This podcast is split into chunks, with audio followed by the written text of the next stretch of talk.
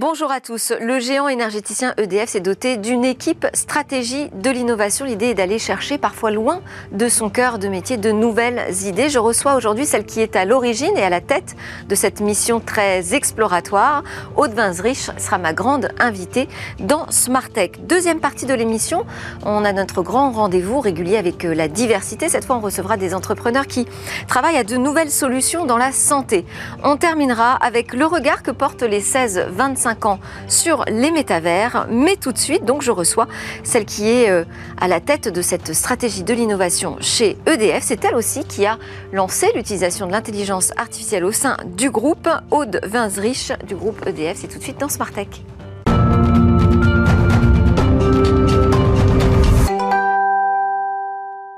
Je suis en compagnie de Aude Winsrich, directrice de la stratégie innovation chez EDF, le géant énergéticien. Qu'est-ce que ça veut dire innovation pour EDF L'innovation, euh, c'est vraiment un domaine euh, qui est euh, super important pour nous parce qu'aujourd'hui, les rapports de l'AIE, l'agence international de l'énergie le montre, 50% euh, des émissions carbone qui restent euh, encore à, supprimer euh, n'ont pas encore trouvé la technologie qui vont le permettre. Et donc l'innovation va vers cette voie exploratoire pour pouvoir identifier ces nouvelles solutions qui nous permettront d'atteindre la neutralité carbone. Et ça représente quelle part de, de l'activité d'EDF alors, par innovation L'innovation, on va, on va dire qu'il y a l'innovation incrémentale. C'est-à-dire l'innovation incrémentale, c'est l'innovation qui est faite au niveau des métiers.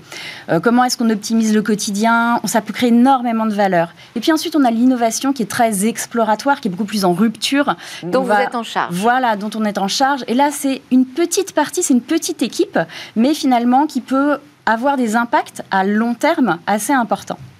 Alors, c'est vous qui avez déployé l'utilisation de l'intelligence artificielle dans le groupe. Votre parcours vous y a amené, forcément, puisque vous êtes docteur en intelligence artificielle, traitement automatique des, langues euh, de l'Université Paris-Sorbonne, avec un, prisme sciences sociales important. Et vous entrez au départ chez EDF pour une mission euh, de conseil en IT. Vous travaillez en fait sur le planning des vacances du groupe, qui ne doit pas être une mince affaire.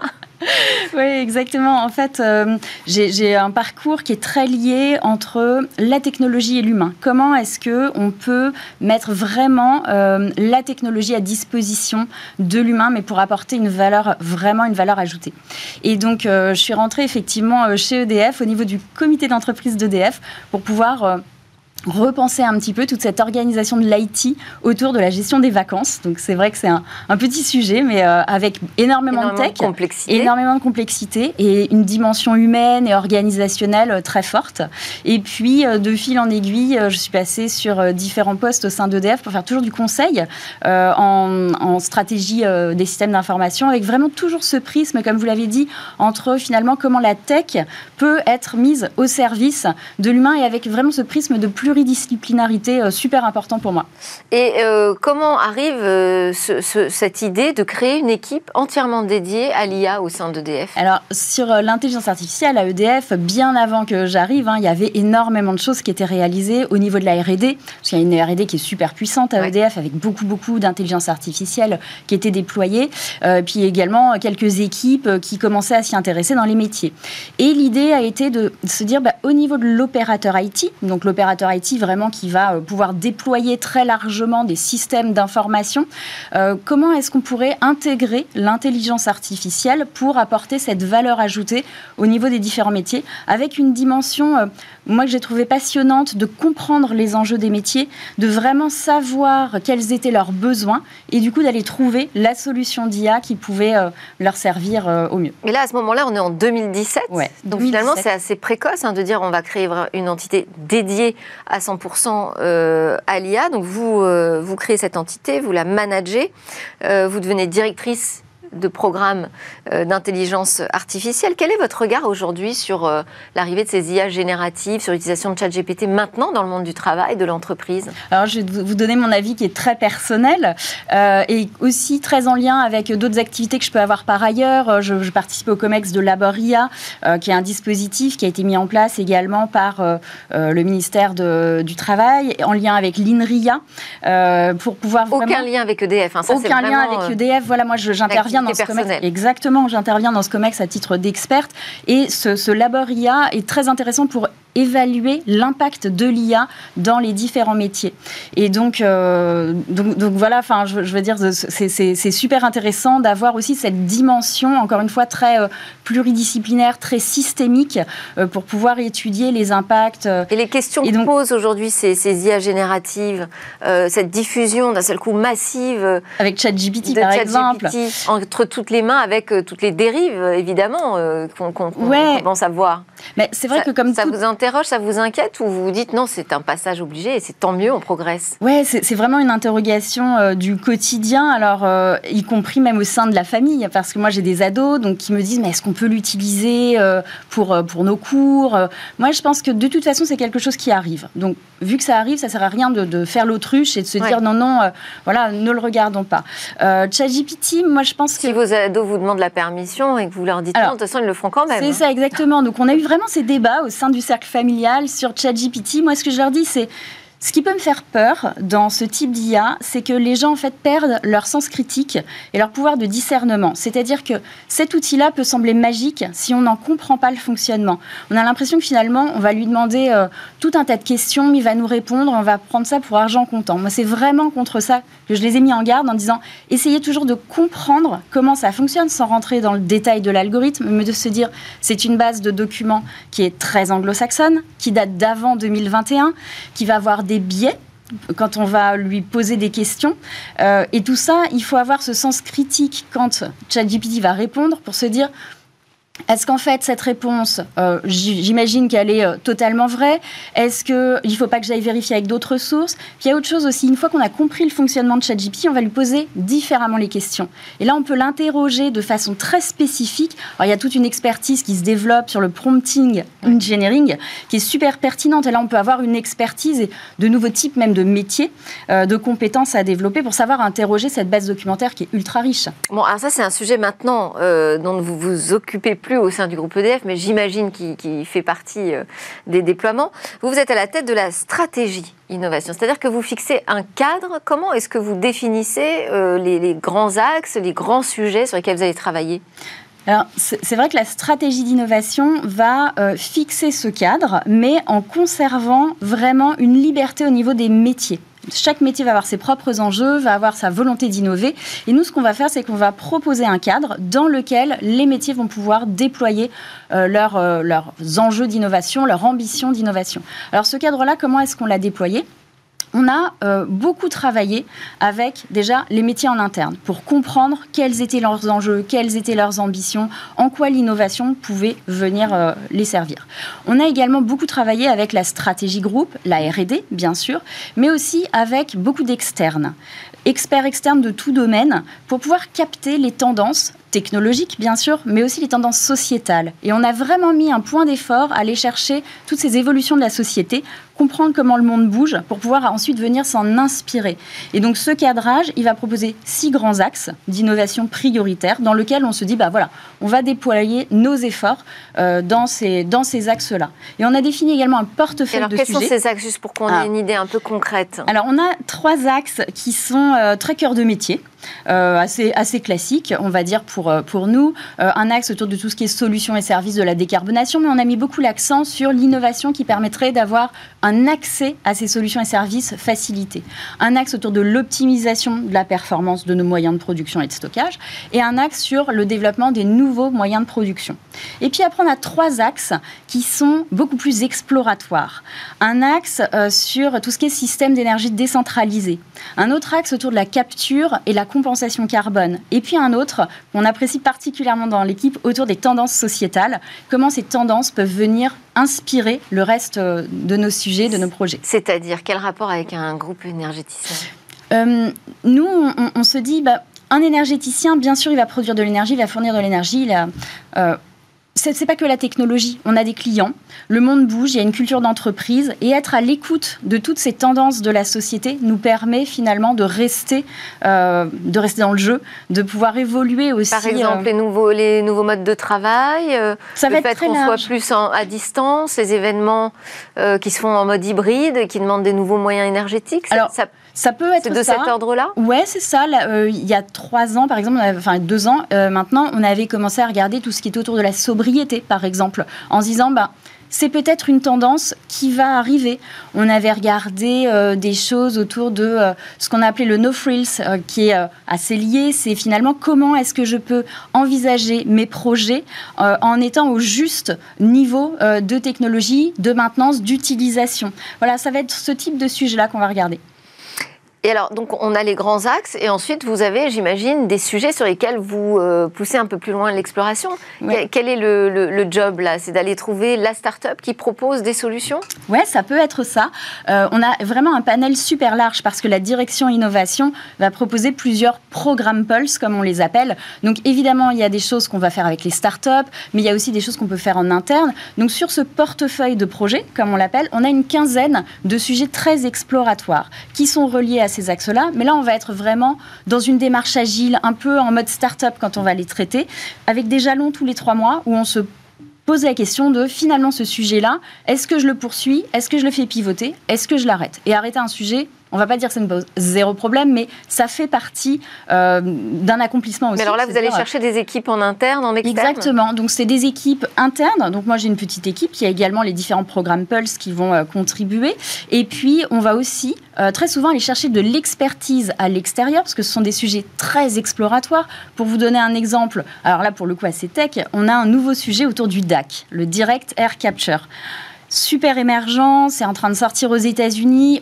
Qu'est-ce que ça veut dire concrètement On va aller capter quoi? On va aller capter du CO2 dans l'atmosphère. Alors comme disait la fille d'un de nos collègues l'autre jour, c'est pour nettoyer le ciel. Je trouve que voilà, c'était une belle image de on peut aller chercher ce CO2 directement dans l'atmosphère.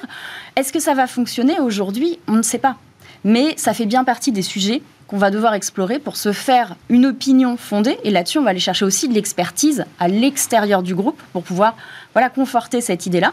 Et puis euh, voir, euh, est-ce que c'est un sujet qu'on poursuit Est-ce que c'est un sujet qu'on ferme, qu'on met en attente Donc ça, ça fait partie... Euh, Où est-ce qu'on est, particulièrement dynamique dans le monde sur, sur, ces, sur ces nouveaux sujets? Alors, spécifiquement sur celui-ci, c'est beaucoup aux États-Unis. Beaucoup, beaucoup aux États-Unis, parce qu'il y avait eu des investissements énormes qui ont été faits, parce qu'il il y, avait l'espace aussi pour le faire. Ces, ces, énormes ventilateurs, ça prend quand même aussi un petit peu de place. Et puis, voilà, il y avait une dynamique qui, qui s'y prêtait bien. Donc un des grands enjeux, euh, là on, le touche du doigt d'ailleurs, hein, c'est comment euh, fournir de l'énergie euh, sans carboner en arrivant au carbone zéro. EDF e est déjà aujourd'hui dans le monde leader sur l'énergie décarbonée puisqu'on utilise principalement le nucléaire, mais il va falloir développer d'autres sources énergétiques. Est-ce que vous avez d'autres pistes comme ça sur lesquelles vous travaillez? Oui, on a d'autres pistes, alors encore une fois très exploratoires. on parle de l'éolien, on parle de solaire, bon, on est, allé chercher, ouais, on est allé chercher des choses dans l'eau. Euh, donc on est allé chercher euh, des, solutions euh, sur lesquelles on a fait des études, qui sont d'ailleurs disponibles hein, sur, sur le site d'EDF.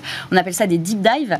Des, des, études, en fait, très poussées sur la partie tech. Un exemple, l'énergie houlomotrice. Alors on se dit, mais qu'est-ce que c'est que ça? C'est l'énergie des vagues.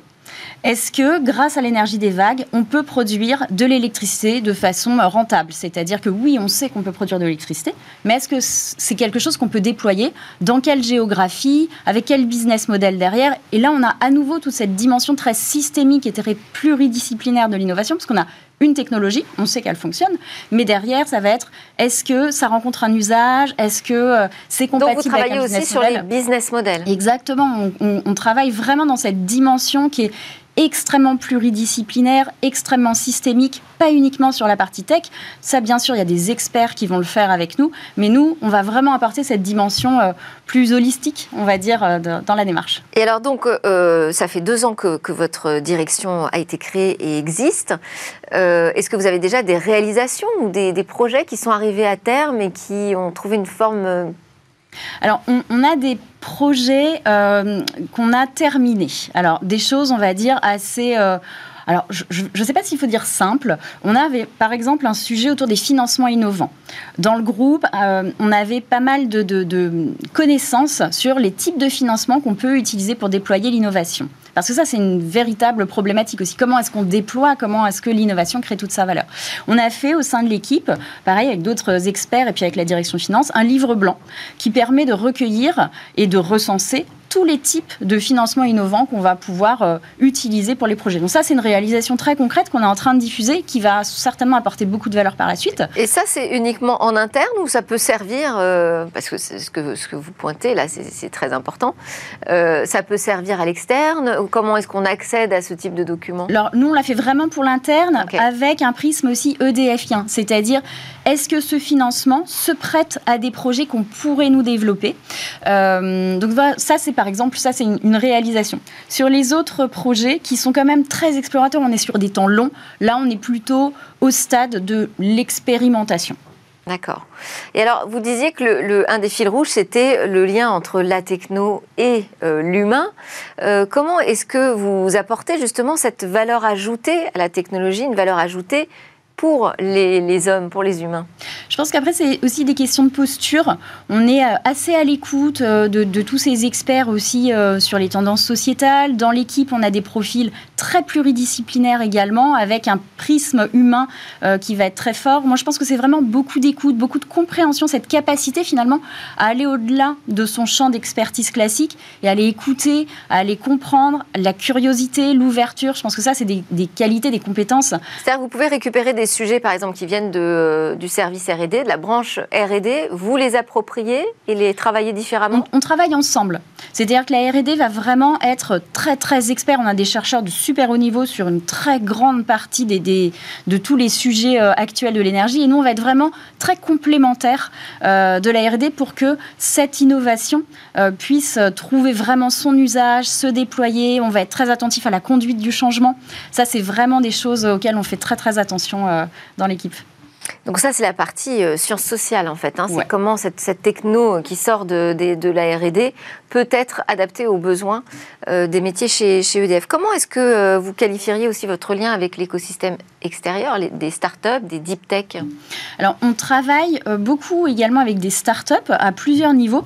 des startups déjà dans lesquelles le corporate ventures pourrait investir. Donc, on a Pulse Ventures, une équipe, une équipe de la direction innovation qui va investir dans des startups qui permettent d'apporter une expertise complémentaire au groupe. Il y a eu un investissement, par exemple, l'année dernière dans Carbonate qui permet euh, la carbonatation et donc du coup, grâce à de l'économie circulaire, de récupérer des résidus d'industriels, euh, de euh, le mixer avec du CO2 pour en faire des granulats qu'on va réutiliser dans le, dans le bâtiment.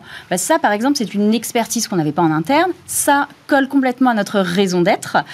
et du coup, voilà, investissement dans cette start-up pour pouvoir faire des belles choses derrière. Et ça, c'est la, direction d'innovation. C'est pas la stratégie. En fait, dans la direction d'innovation, on a la stratégie, on a le corporate ventures, on a plusieurs équipes avec lesquelles, du coup, on travaille au quotidien.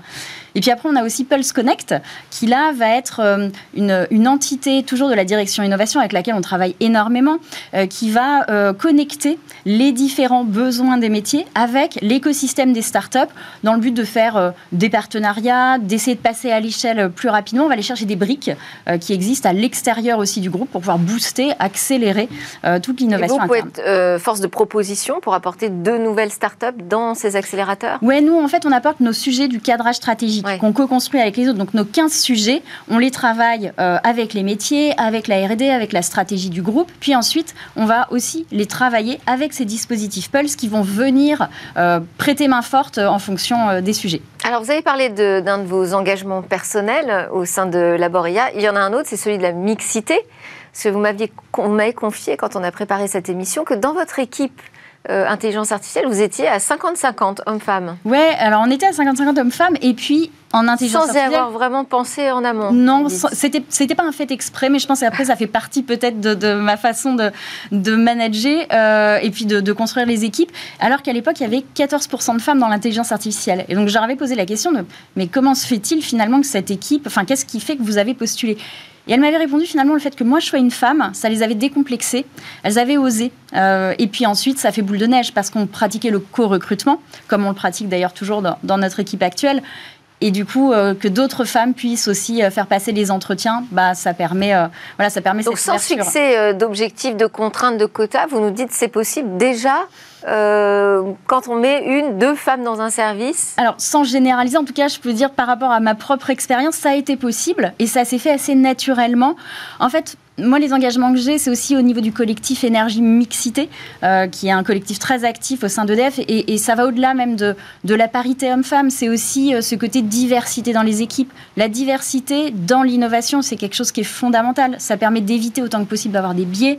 Ça permet d'avoir des profils complémentaires. Donc, diversité, ça peut être de, de, de culture, ça peut être de, par rapport aux études qu'on a pu faire, ça peut être des façons de penser. C'est aussi ce côté homme-femme. Et ça peut être générationnel. Et donc, voilà, je, pense que ces engagements-là sont très importants, d'autant plus quand on est dans l'innovation et qu'on construit les systèmes de demain. Absolument. Et d'ailleurs, ça va être le sujet qui suit juste après votre grande interview. On va s'intéresser à la diversité. Euh, je voulais terminer avec vous sur euh, l'interview express, quelque chose euh, d'un petit peu plus personnel, si vous le voulez bien. quels sont vos rêves, Aude? Ah, Moi, je rêve d'un monde un peu de construire des nouveaux récits souhaitables qui nous permettent d'aller vers un monde euh, totalement euh, décarboné, euh, mais un monde où on ne le prend pas sous forme de contrainte. Voilà, d'avoir ce, récit, ces nouveaux récits qui se mettraient en place. Non punitif. Exactement, qui donnent envie. et vos peurs? Ma peur, alors là, en, travaillant sur les tendances émergentes de 2023, euh, une tendance qui m'a fait peur, c'est ce repli sur soi, mais à tous les niveaux, c'est-à-dire au niveau des entreprises, des équipes des entreprises, au niveau des États alors qu'on sait très bien que c'est plutôt la coopération qui favorise euh, l'innovation, mais, aussi enfin, le, développement des, choses positives. Et ça, c'est quelque chose qui m'a vraiment interpellée, qui m'a fait peur en me disant, ben, voilà, si on rentre dans un monde où chacun se replie sur soi, là, on va avoir euh, un vrai problème pour la suite. Comment est-ce que vous voyez les développements euh, de l'intelligence artificielle à 5 ans? Bonne question. Euh, ce que j'aimerais bien, c'est que finalement, euh, peut-être à force de pédagogie, etc., on arrive à comprendre que l'intelligence artificielle, c'est pas magique. Il faut ni en avoir peur, ni se dire c'est formidable, mais plutôt comprendre comment ça fonctionne de façon à l'utiliser en aide à la décision, par exemple, ou en tout cas en appui à l'humain. Non pas comme quelque chose euh, voilà, qu'on mettra à côté, mais vraiment en complémentarité. Bien comprendre comment est-ce que euh, l'humain peut euh, travailler avec une IA et pas au service de l'IA. Et le futur, alors, vous le voyez comment, Aude? Ah, moi, je suis très optimiste, hein, donc euh, j'espère qu'on aura un futur totalement neutre en carbone, plein d'innovations et, un futur formidable. Merci. C'était la grande interview d'Aude Vinsrich, directrice stratégie de l'innovation pour le groupe EDF. On se retrouve juste après une petite pause. On va parler de diversité d'inclusion numérique avec des nouvelles solutions dans la santé.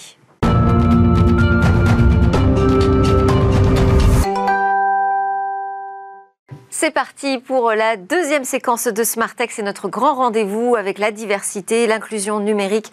On en parle avec euh, Diversidays, l'association qui travaille sur ces sujets au quotidien et sur le terrain. Et aujourd'hui, c'est Chloé Sebag qui représente Diversidays et qui est avec nous au plateau. Bonjour Chloé. Bonjour Delphine. Et vous êtes venue accompagnée de deux créateurs d'entreprises qui vont apporter des nouvelles solutions dans la santé. On est ravis. Yanis Barry, vous êtes le fondateur d'Ordolib et Zaïm Rai, vous êtes la fondatrice d'H24 Care.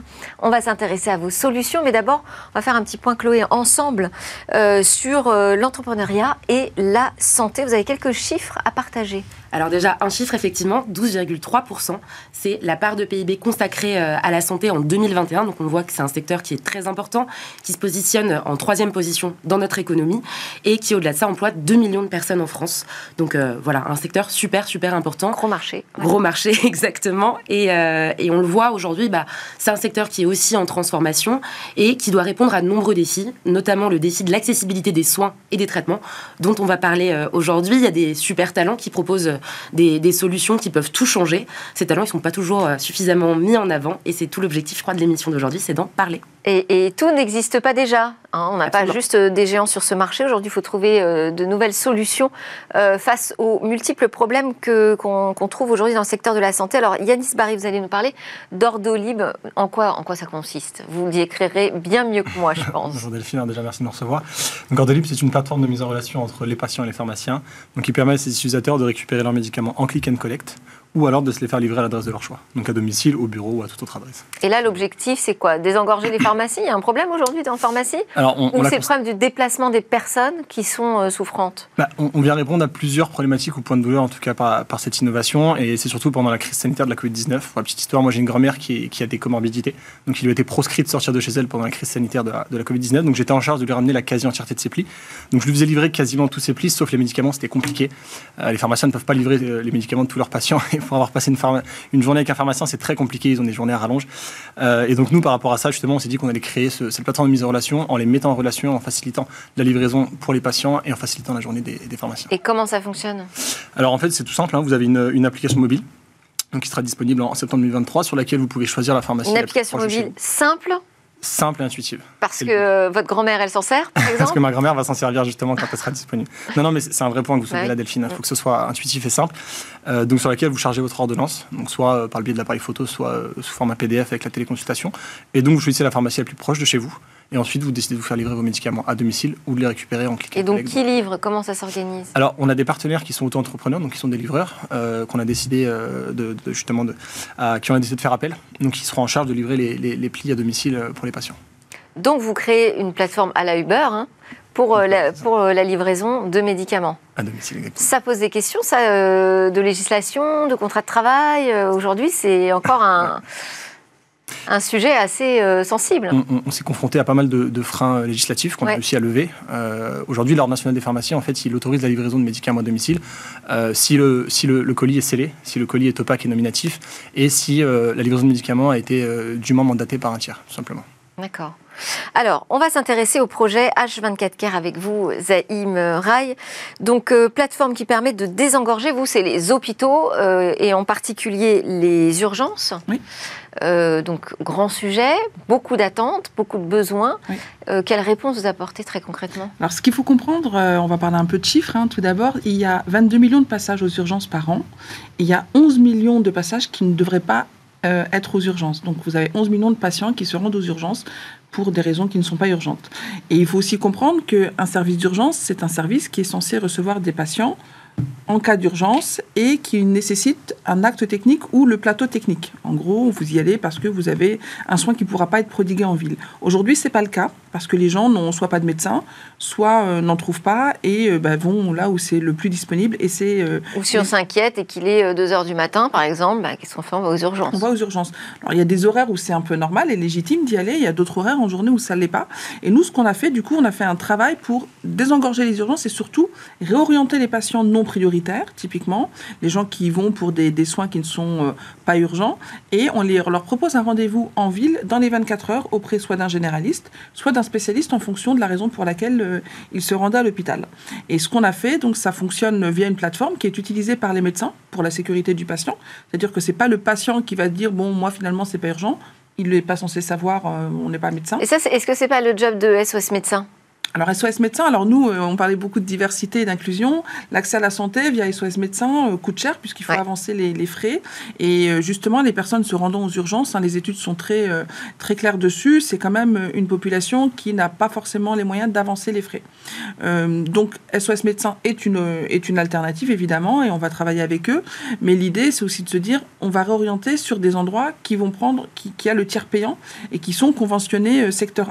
D'accord. Donc sans dépassement d'honoraires, et euh, c'est pour ça que nous on travaille avec des maisons de santé, des centres de soins non programmés, des maisons médicales ou des cabinets euh, libéraux euh, classiques. Et, donc on réoriente ces patients-là. Donc ils ont l'offre de soins qui correspond à leurs besoins et à la, prise, en charge médicale, et en même temps ils ont aussi une offre de soins qui, au niveau social, répondre aussi à ce qu'ils peuvent engager comme frais.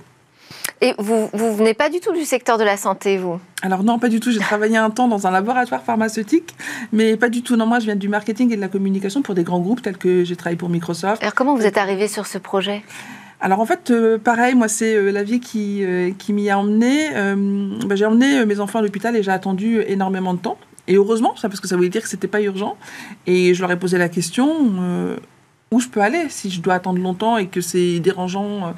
Où je peux aller On m'a dit, bah, on ne sait pas, on n'a pas le temps, on ne sait pas.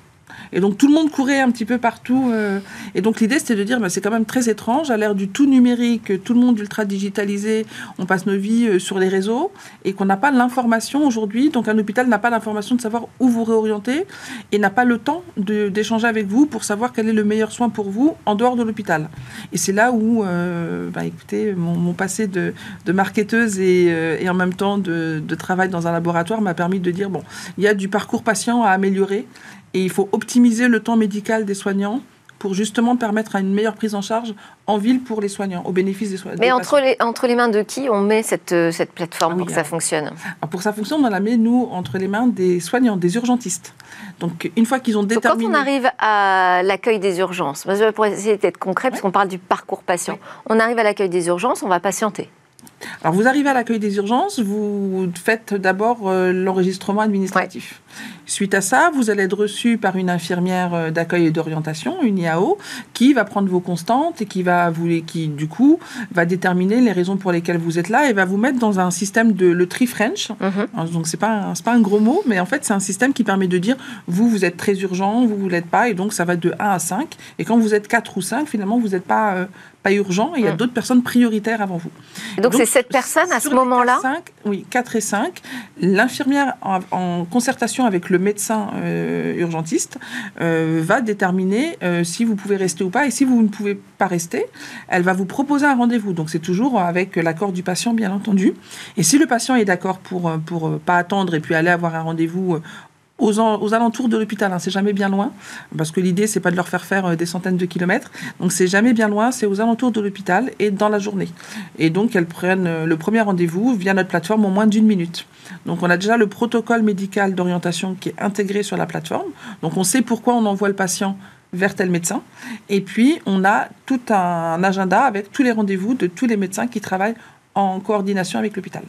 Alors, euh, je parlais du problème euh, réglementaire euh, d'un côté. Vous, vous avez un problème de mise à disposition d'offres de soins, parce Oui. que c'est ça, c'est le principal défi à, à Alors relever. le- oui, le gros défi au départ c'était ça. On a tous eu la même, la même idée en disant ben il n'y a pas de médecin qui va accepter de travailler plus. En réalité, on, on constate quand même sur le terrain qu'il y a une bonne volonté des médecins, des médecins de ville, spécialistes ou généralistes, qui quand même sont prêts à prendre en charge des patients à partir du moment où on sait quel type de patient on leur envoie. C'est-à-dire que si vous ou moi on va allons appeler euh, un cabinet médical euh, comme ça dans une liste, il aura fr- pas forcément le temps de nous prendre. En revanche, si c'est envoyé par un confrère médecin euh, Ouais. urgentiste avec lequel il a échangé sur le type de patientèle qu'il est prêt à prendre en charge, donc c'est souvent une patientèle euh, légère, c'est pas multipathologie, ce sont pas des personnes âgées ou des nourrissons, Euh, donc c'est de la patientèle quand même qui vient pour un, un acte qui n'est pas qui n'est pas chronophage dans un premier temps et qui n'est pas surtout euh, et qui est sans danger pour le médecin aussi. Donc en termes de responsabilité, elles sont partagées et on sait quel type de patient on envoie. Donc Oui, il y a eu un premier filtre et Oui. puis une recommandation euh, de médecin à médecin. C'est ça. Et c'est surtout le protocole médical Ouais. automatisé qui a permis aujourd'hui de mettre tout le monde autour de la table et de dire, ben, je, vous- je vous la fais courte, mais euh, alors moi je prends les patients de tel âge à tel âge sur tel type de pathologie. D'accord. Donc on se, on se base sur le, le thésaurus pour comprendre exactement quelles sont les pathologies qui sont prises en charge.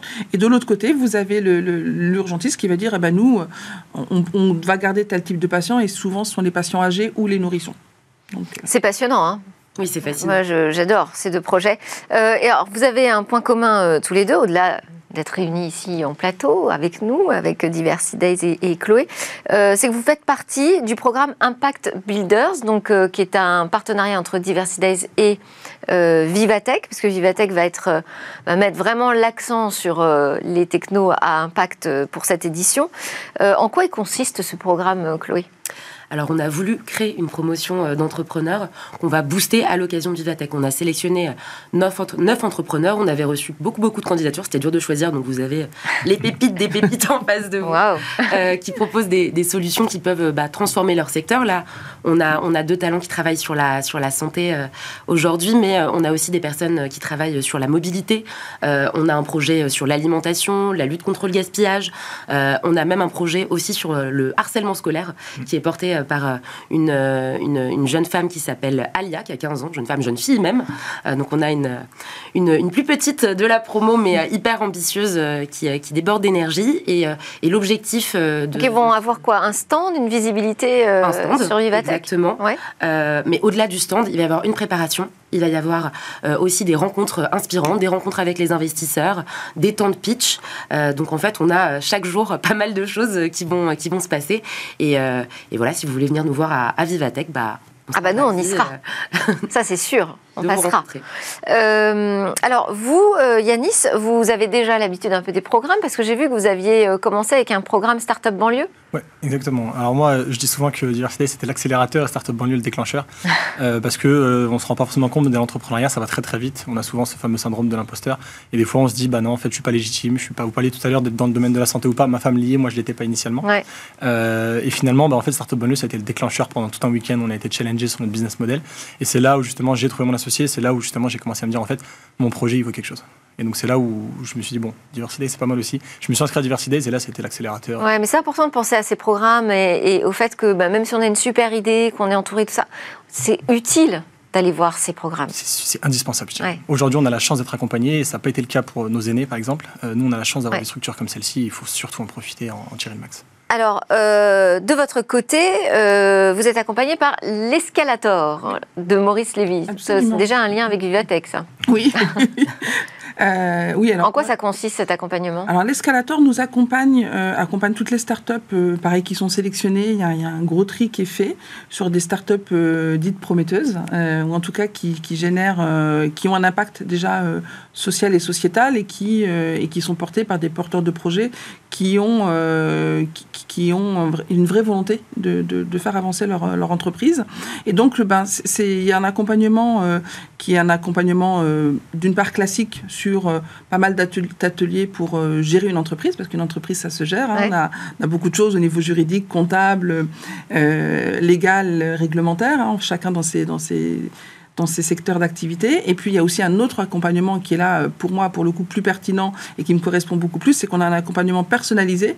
Et en fonction de nos besoins, à un instant T, et eh ben, ils vont tout mettre en place pour, euh, pour répondre à ce besoin-là. Et, et c'est ça, en fait, je pense, en tant qu'entrepreneur, dont on a besoin quand on n'a pas une équipe euh, très, très euh, eh ben développée. Il faut vraiment avoir des gens qui, qui, vous soutiennent au quotidien et qui sont capables de répondre à une demande, parce que c'est ça la vie de l'entrepreneuriat, c'est qu'on a des demandes comme ça qui tombent et il faut savoir y répondre de façon pertinente et, et, sans commettre d'impair. Et du coup, bah là, on a des gens qui sont capables de, de, nous accompagner sur ces questions-là. Qu'est-ce qu'on peut vous souhaiter? Qu'est-ce que vous attendez là d'ici la fin de l'année comme développement pour vos Alors, moi, j'aimerais, euh, dans, dans, un premier temps, euh, bah, qu'on continue d'avancer avec les hôpitaux. On a déjà fait un gros travail avec le ministère de la Santé et donc on a été conventionné avec eux. Donc ça, c'est, euh, ça nous a un peu permis de, de, de, de tester notre technologie et d'avancer dessus. Donc voilà, continuer notre travail en France. On est aussi sur de l'international avec le Canada et Hong Kong prochainement. Et, et puis ce que j'aimerais aussi, c'est peut-être aussi convaincre les investisseurs de venir nous accompagner en disant oui, le marché de la santé est un marché un peu compliqué en France. Mmh mais euh, qu'avec les bonnes volontés et puis euh, une bonne compréhension du marché, on peut y arriver. Donc euh, voilà, s'ils veulent nous accompagner dans l'investissement, ils sont les bienvenus. Il faut appeler Zaïm. absolument. Yanis nous, tout simplement, je vous annonce que les applications verront le jour 10 septembre 2023, grâce à mon associé et ses équipes. Quelle date vous avez dit? Septembre 2023. Septembre 2023. tout simplement. Et donc, euh, nous, notre modèle de déploiement, bah, en fait, on, aimerait euh, avancer de manière, euh, on va dire, step by step. Donc, on va commencer à l'échelle locale avec la ville qui a vu naître le projet Ordolib. Donc, moi, Cramaïel, commencer avec nos premiers patients, nos premiers pharmaciens. Et une fois qu'on aura réussi à prouver la viabilité du modèle, pouvoir le déployer ou pouvoir le scaler, comme on dit dans les startups, donc à l'échelle locale, départementale, régionale. Et puis, forcément, pouvoir conquérir la France quand ce sera possible.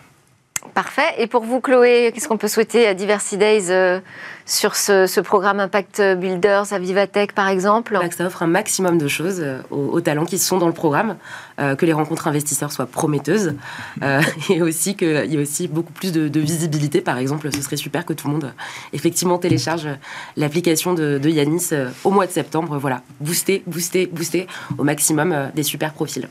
Merci beaucoup. Yanis Barry, fondateur d'Ordolib, était avec nous. Zaïm Rai, fondatrice d'H24 Care et Chloé Sebac de Diversity Days également étaient en plateau dans Smart Tech. Aujourd'hui, on termine avec notre regard sur où va le web. Je, dis notre regard sur où va le web, mais non, on va s'intéresser au regard des 16-25 ans sur les métavers. Métavers, quelles sont les attentes de la génération Z? Vous savez, ce n'est après 1995. Eh bien, l'agence Even, avec la complicité de l'ONG Respect Zone, leur a posé la question. Ils sont jeunes, ils doivent aimer et s'approprier les nouvelles technologies. C'est ce qu'on pourrait croire, mais pas si sûr que cette génération soit prête à migrer tout de suite dans ces univers virtuels. Selon l'étude, 48% des 16-25 ans savent ce que c'est que le métavers. 1 sur 2, c'est déjà ça. Par contre, 58% déclarent ne pas avoir envie de s'y rendre. Pourquoi? Parce qu'ils doutent de son utilité. Rien de flagrant, mais le panel semble bel et bien tiraillé entre deux, entre opportunités et risques du métavers. Certains y voient des bénéfices, évidemment. Ils s'attendent à ce que ces mondes virtuels les aident en termes de créativité, notamment pour 55%, les aident à communiquer également pour 49% à apprendre. Mais ils restent aussi très vigilants. Ils craignent d'y retrouver des formes de cyberviolence, des discours de haine ou carrément du cyberharcèlement. Ces jeunes demandent d'ailleurs davantage de régulation. Ils comptent aussi sur un système de sanctions proportionnel aux préjudices commis comme dans la vraie vie, quoi.